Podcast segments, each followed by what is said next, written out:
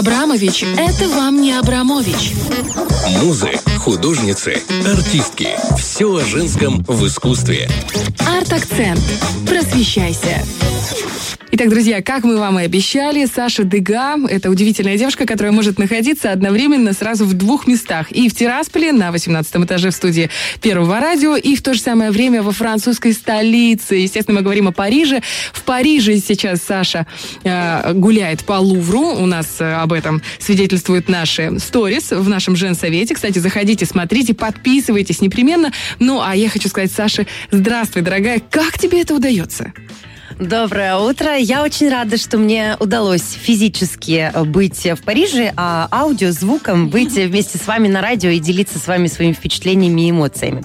Вот, да, я действительно в Париже, в Лувре, и мне безумно повезло, потому что его вот-вот закрывают на какие-то очередные реконструкционные работы. Поэтому я влетела в последний, собственно говоря, вагон. И сегодня у нас тема это Ника Самофракийская. Это потрясающая безголовая женщина, которая... Это мечта всех мужчин, оторвать голову, чтобы меньше болтала. Это точно точно. И вот она, собственно говоря, с лестницы встречает всех посетителей Лувра. И мне кажется, что отчасти Лувр, э, знаете, как это такая победа над всеми музеями мира. Ну, ни у кого больше нет э, победной Ники Самофракийской, вот они вот такие классные. А как она там появилась, это произошло довольно-таки давно, так же, как и с Венерой Милоской. Значит, это все было в 19 веке. Шарль э, Шампуазо нашел эту прекрасную даму на греческих берегах. Мне кажется, греки вообще рыдают в том смысле, что огромное количество предметов искусства высочайшего высочайшего уровня и класса находится в Европе, не находится в Греции. Но что не, уже, в общем, историю не исправить. Значит, и Ника, она прекрасна тем, что она изначально действительно сразу была без головы. Если, когда я рассказывала про Венеру Мировскую, эта женщина была с руками, но во время их разборок, передачи между борьбы с турками э, за ее, собственно говоря, тело, она рушилась и на две части падала, то здесь была сразу найдена безголовая богиня. А изначально она была с головой или, в принципе, задумывалась как безголовая женщина? Изначально это была прекрасная богиня с головой. Это богиня mm. из пантеона, богиня Ника, богиня Победы. Она была с головой и руками, но дошла она до нас в виде женщины с прекрасным телом, без головы, без обеих рук и без одного крыла. Вопрос, она еще прекрасная? Считается в мире искусства, что она безумно прекрасна, потому что выполнено то, что до нас дошло, вот та ее часть, она прекрасна.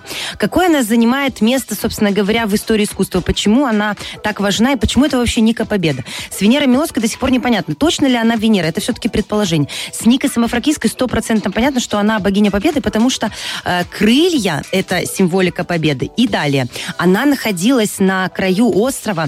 У нее был подставлен постамент из э, такого носа корабля, то есть ее возвели в знак определенной морской победы во времена, когда правил Александр Македонский. Один из его полководцев полководцем, э, полководцев, собственно говоря, э, сделал такую яркую победу на, в море, и именно этому была поставлена эта статуя прекрасной Ники Самофракийской. И когда ее нашли, то нашли ее, да, с кусочками вот этого носа корабля, на котором она стояла. Изначально в Лувре она так и выставлялась, а потом ее переместили на нос лестницы, собственно говоря, чтобы когда ты поднимаешься, ты был окрылен вот этим ощущением победы. Вот такая роскошная женщина.